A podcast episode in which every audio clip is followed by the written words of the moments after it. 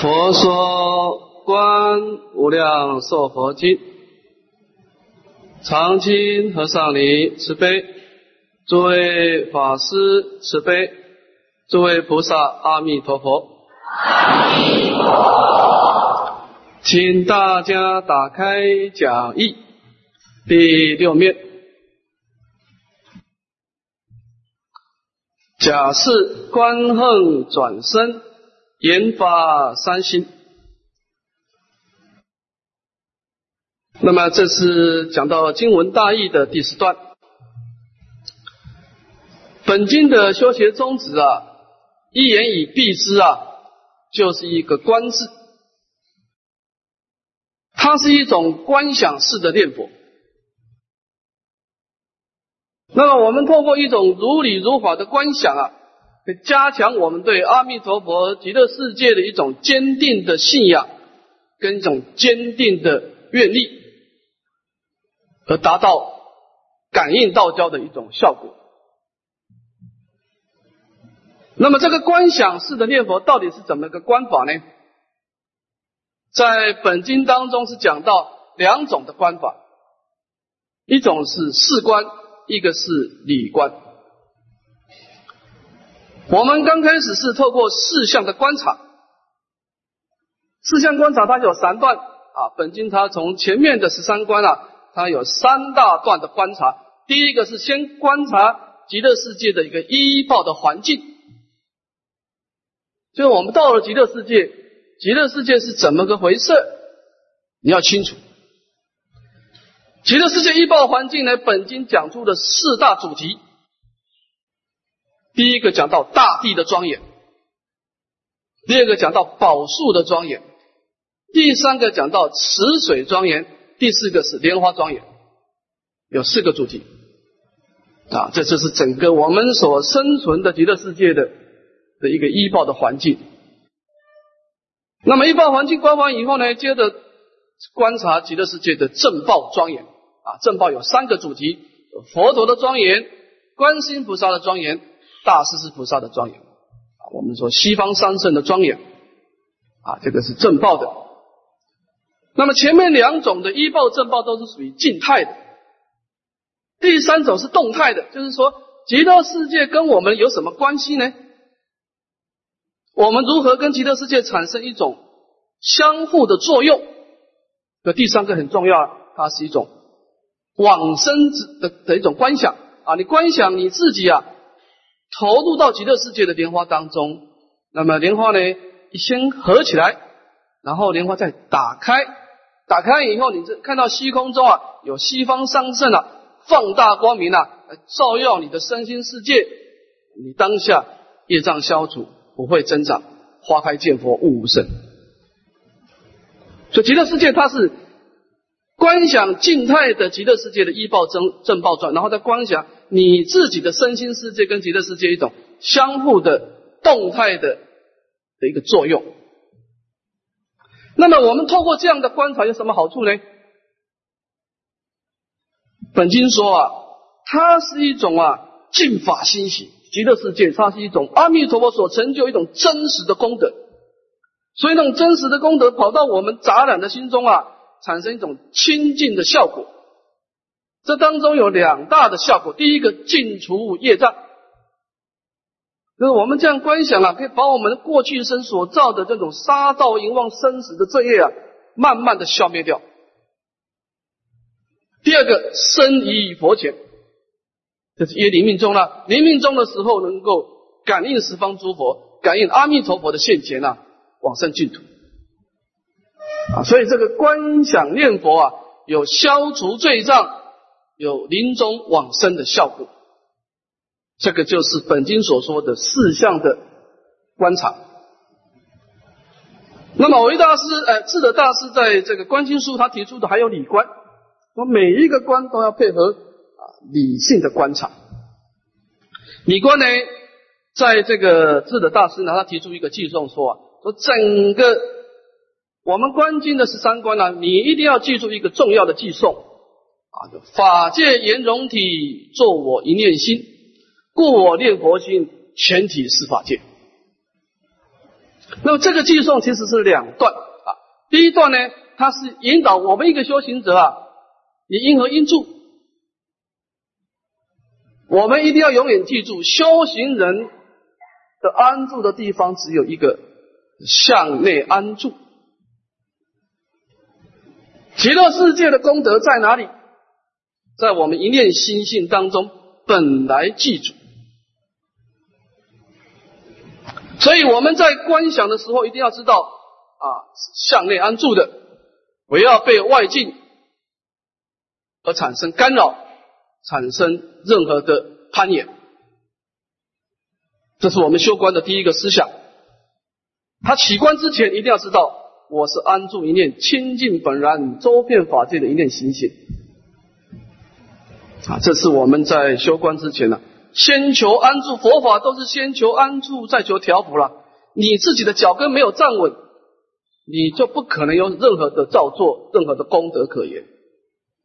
啊，所以在安住的时候，第一个哈，法界严中体就整个极乐世界的法界功德在哪里呢？做我一念心，在我的心中，这个是摄用归体了。接着一体启用，见相修心。那么，故我念佛心，全体即法界。所以，我们当我们意念极乐世界一正庄严的时候，我们已经怎么样进入了弥陀功德的法界了？这个是从一念心性起观，所以我们是借势修心。借势修心的意思就是说，我们在修观的过程当中，重点不是说你把极乐世界观察的多么的清楚。不是这个意思，而是你在观极乐世界那个相状的时候，你得到一个什么样的启示？你内心是不是有产生一种向往的心，产生往生的愿力？那个心态是很重要。所以观想是在干什么呢？是改变我们的心态啊！透过极乐世界一正庄法、一正庄严这个净法的欣喜。把我们贪念说佛的心态改改成往生的心态是这么回事，不是说你把阿弥陀观想的很成很清楚很清楚，这叫禅定了，这个往生没有直接关系的。所以我们在修观一定要记住借相观心，重点不是那个相，我们是借那个相状来启发我们往生的心这个是我们修观的人一定要清楚的。啊，重点是在修我们一念的往生的心，但是我们要借那个相。啊，借释释迦牟尼佛所先说的净土的相状。啊，所以在理观的时候，第一个向内安住，第二个见相关心，这两个道理你在操作十六观的时候一定要谨记在心，它跟四观是配合的。那么我们通过如理如法的四观理观以后，我们的心态会改变哦。怎么改变呢？我们开始研发三心，这是往生的最重要的一个关键啊。极乐世界的在本经当中讲到往生的心，就是以三心来代表。我们看讲义。那么我们冥冥中为什么能够跟阿弥陀佛感应道交呢？第一个，我们要成就一种至诚的心。这个至诚啊。这倒是解释啊，就是一种真实而不虚妄的心，真实。那么这个真实的心呢，这倒是说，其实就是一种正念真如啊，执心者正念真如啊，就是我们养性，我们一念心性啊，再凡不减，再胜不不增啊，心佛众生三无差别，我们一念心性本来清净啊，没有任何的相状，所以我们生命当中有很多。啊，快乐的相状，痛苦的相状，都是虚妄不实的。所以，我们一念心性啊，安住真如，不起任何的颠倒妄想，用这种心来拜佛念佛，这个叫做自诚心。所以，自诚心呢，其实它是一种智慧的心。冥冥中，你真实的安住真如，而不随顺攀岩心而转，这个叫自诚心。第二个身心。那么这个身心是什么意思呢？智德大师说：“佛果深广啊，发愿祈求成就，就是十方诸佛有无量的功德庄严，那么我呢，希望能够一一的成就种种的波罗蜜。所以这个身心呢，就是一种好要修习功德的心。前面的自诚心，它是一种智慧了，这个是一种福德。我们对十方诸佛所成就的庄严庄严啊，升起好要，我一定要慢慢的成就。这个身心就是一种啊福德之心。第三个回向花愿心呢，这种大悲心呢，我们真实的回向花愿，一切众生都能够离苦得乐，都能够求生净土。啊，所以在临命中的时候，我们必须以智慧的心、福德的心跟大悲心三心结合啊，而意念阿弥陀佛的圣号，跟阿弥陀佛感应道交。所以在谭鸾大师他解释这个三心的时候呢，他把它汇归成两种，一种是愿做佛心，啊，这个是偏重智慧跟福德一种上求佛道的心。那么第二个是愿度众生心，大悲心。那么依此这两种心呢，就产生一种求往生的心了，啊，为菩提道求生净土了。所以在这个本经很强调一个思想，就是。你是不是往生，跟念佛的多少没有直接关系？因为佛号它是一个声音啊，关键是那个能念的心，这是你的念佛的心态就很重要，因为那心是主人翁嘛。你用贪念说佛的心来念佛，这个佛号变成人天的福报。所以诸法无性，境随心转。你的心是主导者，啊，所以在整个修观当中，其实就不断的在调整我们的心态。所以净土中，你要关键就是日常生活当中啊，立誓练心呢，你要调整你的心态，把一种贪念说佛的心、狭隘的心，变成求往生心、求度众生的心。这个是，这个是。感应道教的根本啊。那么我们看甲午的临终正念成就九品。那么你透过三星的修学呢，它就分成本经分成啊九品往生啊。那么九品当中有上辈、中辈、下辈。这个地方善导大师啊，他把它判成了上辈的三品啊，都是义大凡，就是你记住三星，这个三星就是菩提心了哈。记足三心的菩提心，而且广修一切的菩萨的善行，三心记足，而且福德之之良也记足，这种人善辈往生。但是这个地方是指凡夫哦，他没有说是圣人哦啊，三辈九品全部是凡夫啊。第二个中辈，中辈呢就是一小凡夫了，这个人。他三心不记住，缺乏大悲的度化众生的心。但是呢，临终之前啊，一到三十四的开导回小向大。但是他还有小乘的习性啊，这个人是中辈。所以站在三辈九品，他有人往生极乐世界啊，那正的小果啊，证的小乘的果位，因为它有这种小乘的种性的存在。那么下辈的三三品啊。是异恶凡夫，我们解释一下。我们一般人对这个下辈的啊，都会感兴趣的啊。这种人是怎么回事啊？他有坚固的大乘善根，但是他有过失，他带有罪业，善根中夹杂的罪业。但是这个人，这个人临命终的时候啊，智者大师说啊，他遇到两件事情。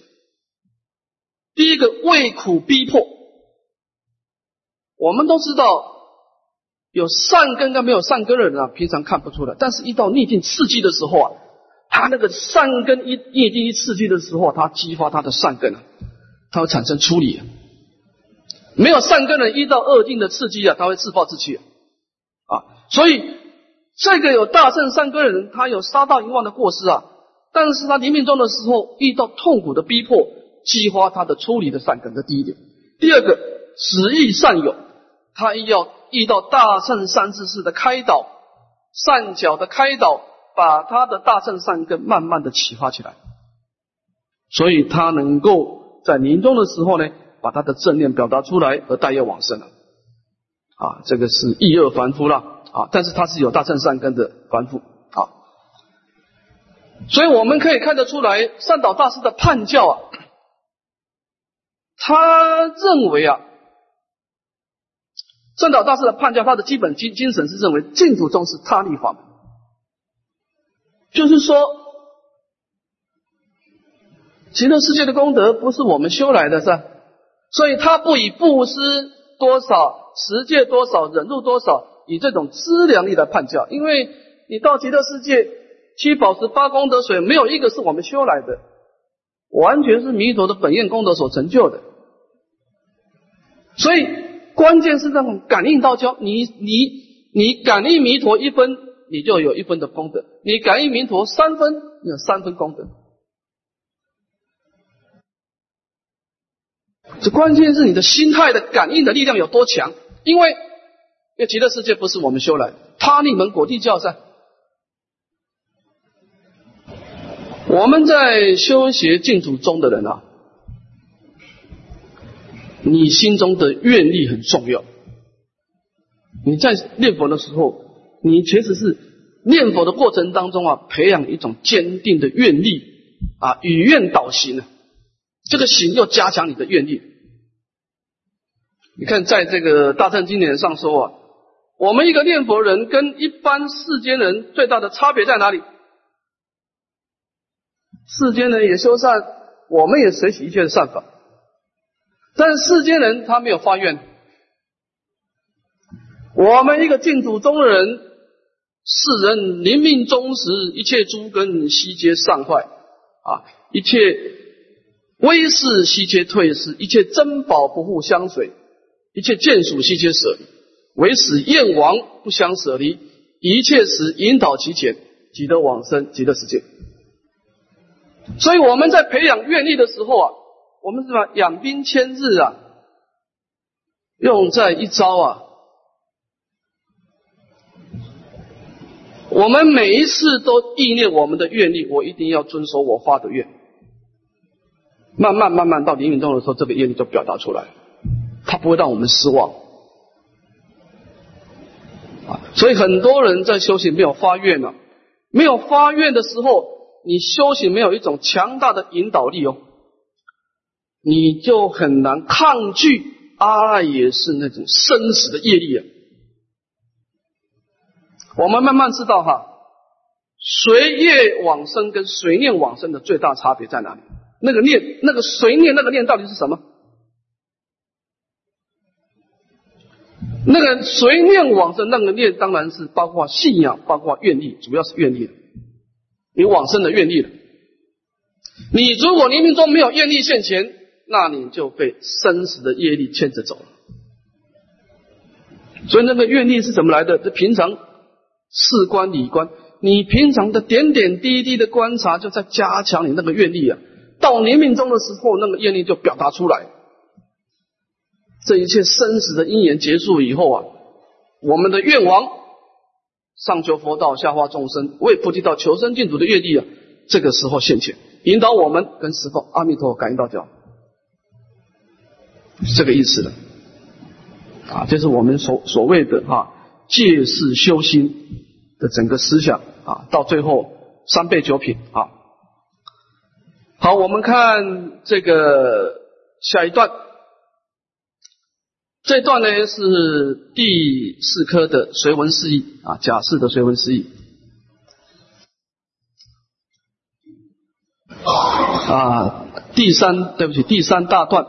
第三大段的随文释义，好，我们这个地方就正式经文了啊。前面的啊大意说过了，我们看经文的第一科假意的序分，区分当中分两段，第一个正训序，第二个发取序啊。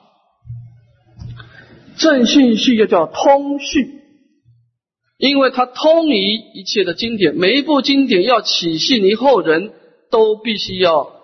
说明这部经的六种成就。好，好，我们先看第一段的标文说实处。我们先把念经文念一遍，请合掌。如是我闻，一时佛在王舍城其舍绝山中。好，那么这个地方先标出本经的六种成就当中的前面五种啊，信闻识主处。先看信，这个信就是如是，这个如啊就是恒常不变，是呢真实不虚。这以下的道理啊是恒常不变，是真实不虚的。这个是起信于后人啊。那么这个道理是怎么来的呢？是我闻闻者，我阿难尊者亲耳所闻。那么标出我闻呢，有一层意思就是说啊，这个净啊，这个大乘的佛法它是有师承。你看外道啊，外道诸位你看看唯识三十颂啊，外道很多的道理都是他们在打坐的时候看到哦，这个牛升天了，他看到在禅定当中看到牛升天了，他就以为牛能升天，就持牛戒持狗戒。这完全是自己打妄想打出来，所以外道的真理呀是没有传承，他是在禅定当中看到什么事就随便解读。啊，佛法不是，佛法的真理一定是经由十方诸佛的出世先说，由弟子们的口耳相传，那么所流通下来，这如是我闻，就表达了大乘佛法是有传承的啊。一时，那么这个一时当然指的是时间了，因为参加法会的人很多啊，有人啊，有天啊，有轨道啊，有蟒蛇啊，每一个人时间相都不同啊，所以呢，一时啊就是一种师之道合啊，说法者、听法者两种因缘成熟的时候啊。古德说啊，本经按时代的推演啊。应该是在释迦牟尼佛晚年的时候先说的，应该是在七十岁以后先说的。以佛陀活到八十岁啊，应该是往生前十年左右先说的啊，他是他晚年的一个说法的一个时间。这个佛啊，指的是我们的本师释迦牟尼佛，在王舍城的取舍绝山中，我们一般说灵鹫山啊，佛陀的经典。有两个地方讲的最多，一个是几孤独岩，一个是灵鹫山啊。那么这个地方是说说出了这个啊本经的啊五种成就。我们再看众成就，这个以会大众有哪些呢？啊，我们把这个经文念一遍：与大比丘众千二百五十人聚，菩萨三万两千，文殊师利法王子而为上首。那么同文的大众有两类，第一个是声闻众，第二个是菩萨众。声闻的比丘呢有千二百五十人聚，啊，这个是固定的常随众啊。佛陀到哪里呀？这些僧团呐，都是一直跟随佛陀的。那么有一类是临时来参加说听法的，就是菩萨众，有三万两千，以文殊师利法王子而为上首。这是临时参加听法的大众啊。那么本经的这个正训序啊，六种成就有一个地方值得我们一提啊，就本经有一个特别的地方，就是这个六种成就这个时处时间跟处所两种成就很特别。其实本经啊，在佛陀时代是同时先说了两次。啊，在经文里面有讲到，因为韦迪西夫人是被关在王宫里面了，他没办法出来，所以第一次是佛陀到了王宫啊，带着目犍连尊者、阿难尊者到王宫为韦迪西夫人说法，所以第一次的当机众呢，除了目犍连尊者、阿难尊者、韦迪西夫人，还有五百个侍女。佛陀第一次亲口先说是这样的一个因缘，等到讲完以后，回到了灵鹫山，阿难尊者，佛陀要阿难尊者再重复的跟这些大比丘众为菩萨众又再先说了一次，所以本经是说了两次。那么这个记载呢，是记载在第二次啊，第二次的一个时间空间的情况啊。好，我们看乙二的发起序，发起序又叫别序啊，每一部经的因缘不同，它是发起佛陀先说本经的一个个别的因缘，叫发起序啊。那么这个地方有两段，第一个呢证明杀父，第二个名誉害母。这个是阿舍世王啊，要杀害父亲，要去杀害母亲啊，这个恶劣的因缘而引申本经的说法啊。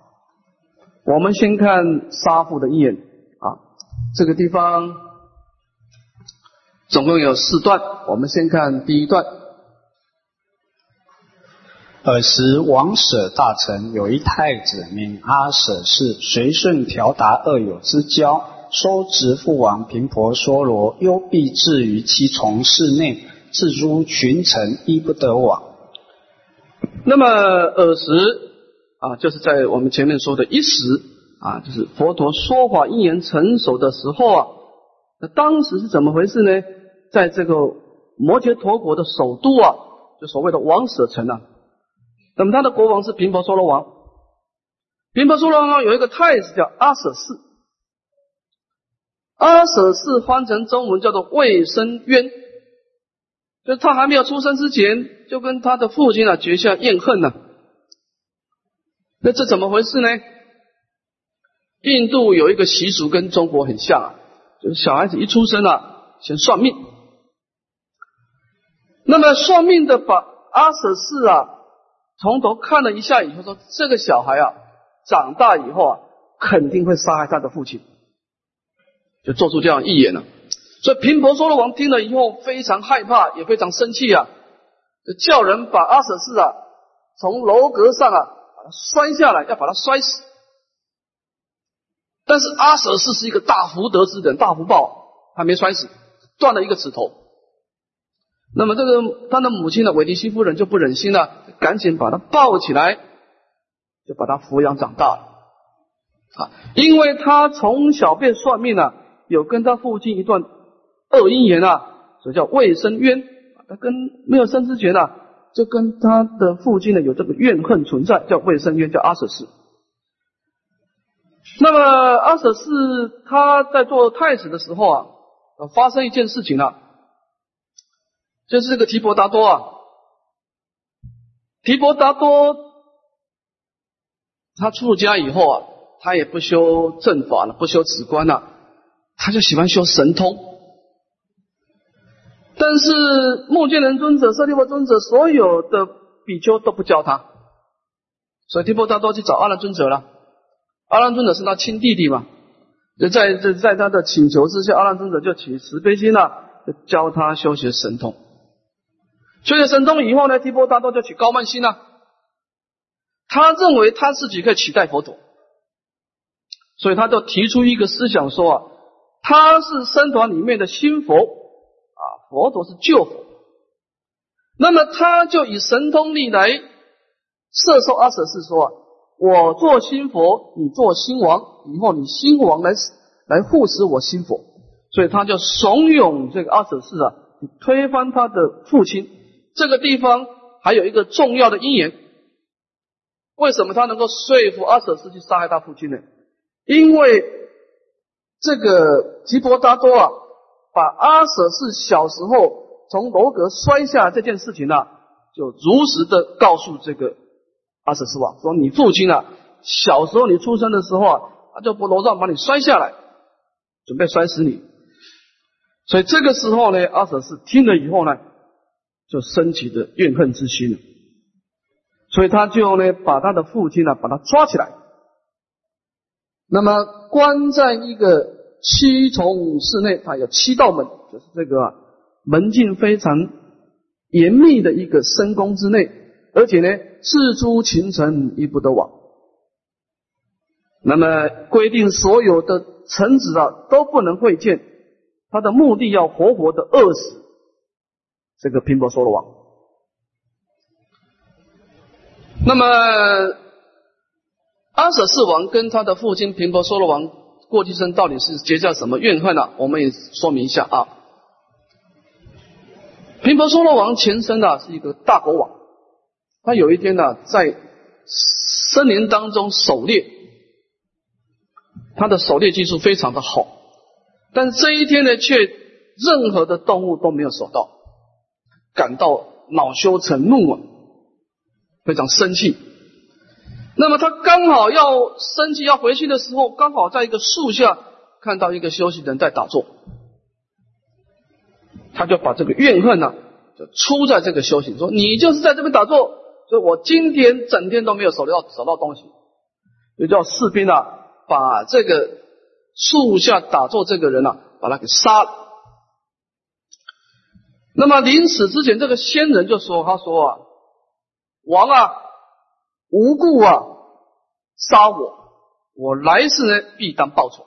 他说我在这个地方打坐，我也没有招惹你呢，你无缘无故把我杀了，我来世啊一定要报这个被杀之仇，就咒怨。我们知道这个发愿的力量很大，不管你是往好的方向发，往发的方向发。那么因为他咒怨，他来生要报仇啊，所以有怨就有言的。我们讲诸法因缘生。其实你发一个愿就是一个言嘛，所以他们就构成一个父子的因缘，就构成这个未生愿的，就这样来。啊，内因外缘，当然这个提婆达多的这个啊挑拨啊是助缘，但是他的内因呢，上辈子就结下个恶因缘啊。这个讲到这个阿舍世王啊，他。杀父亲的一个前奏，先把他关起来，然后断绝一切的饮食啊，这是讲第一段。我们再看第二段啊，到底发生了什么事？看第二段。国太夫人名韦提希，恭敬大王，早欲清净，以疏密或草用土其身，诸璎珞中成葡萄浆，蜜以上王。好。那么国王他有一个夫人啊，就是王后叫韦提希。那么当然这个时候国王被抓了以后，他整个大权呢已经失去了权势。但是韦提希呢，他不是因为权势的关关系啊，他是因为出自于恭敬，因为他平常对这个大王啊亲诚恭敬啊，所以即便他现在是变成阶下囚啊。他内心的恭敬并没有改变啊，所以由这恭敬性的推动呢，他就每天把自己的身子洗干净，而且呢，以疏密朝来用途其身。他找了三个东西啊，第一个呢就是这个酥，这个酥啊是把这个牛奶啊煎成乳酪啊，这是非常营养的东西啊。第二个炒。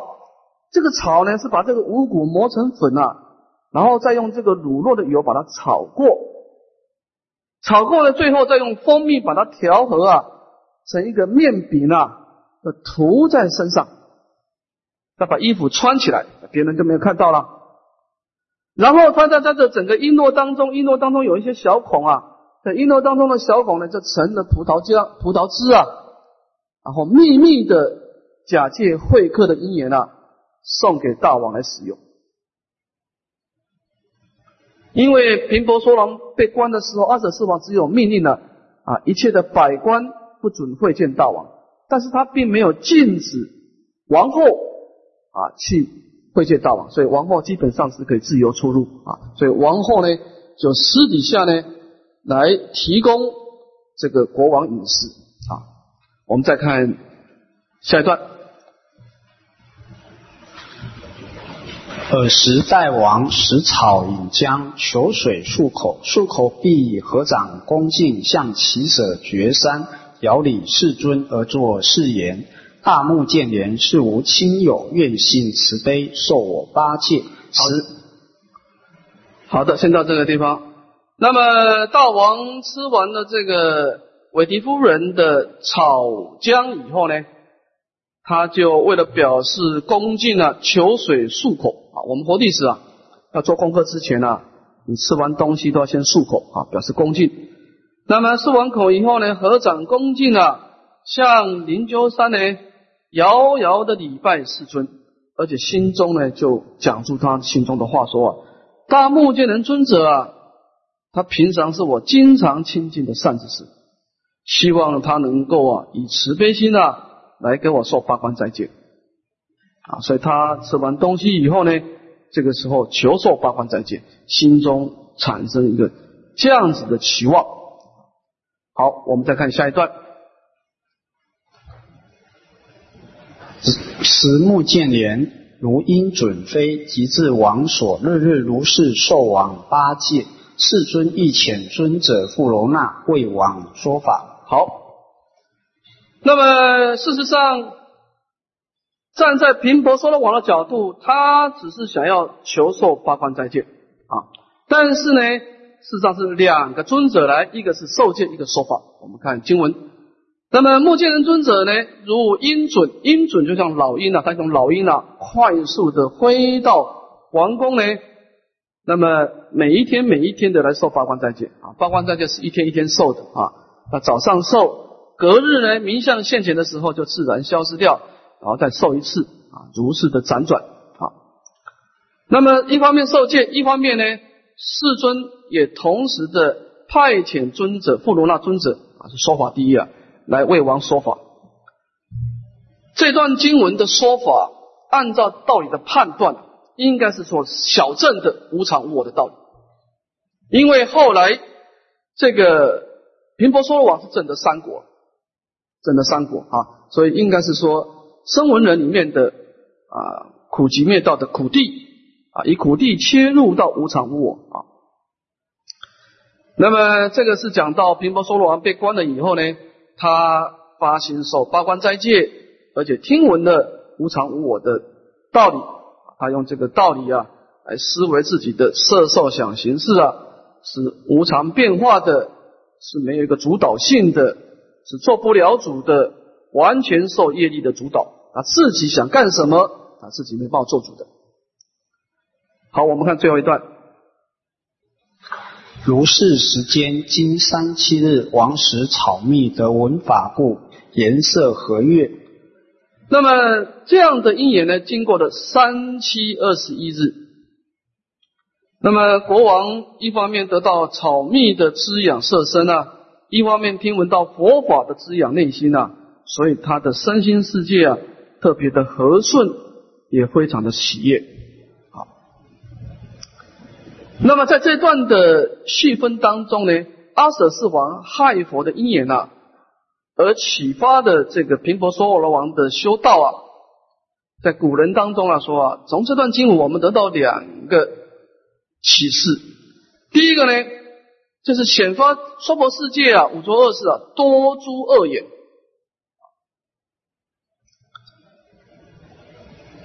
我们在末法时代有一个问题啊。所以，如果你要继续在三界轮轮回轮回，你要知道一个问题，就是说哈，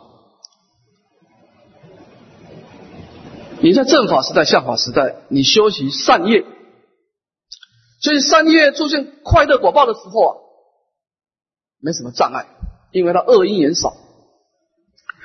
但是越到末法时代，你福报大，会给你快乐啊，你要注意到一点，娑婆世界的福报啊。到梦华时代，带有业福报带业带业障，障碍特别多。快乐中有诸多的不如意啊。比方说，以毗婆娑罗王来说，他身为国王，你看他怎么也没想到说自己的儿子害自己啊。所以这个地方值得我们注意了啊。你不要以为你福报大就没有事了。因为末法时代啊，人跟人之间的问题啊很严重啊，对立仇恨越来越厉害，所以你的福报已经不能完全保护你了，就是会变成快乐中夹杂的障碍。末法时代的快乐是有障碍的，正如正如佛陀说的，娑婆世界是一个甜美的食物夹杂毒药，而越到末法时教末末法时代，那个毒药的比例会越来越重。你修福报都没有用，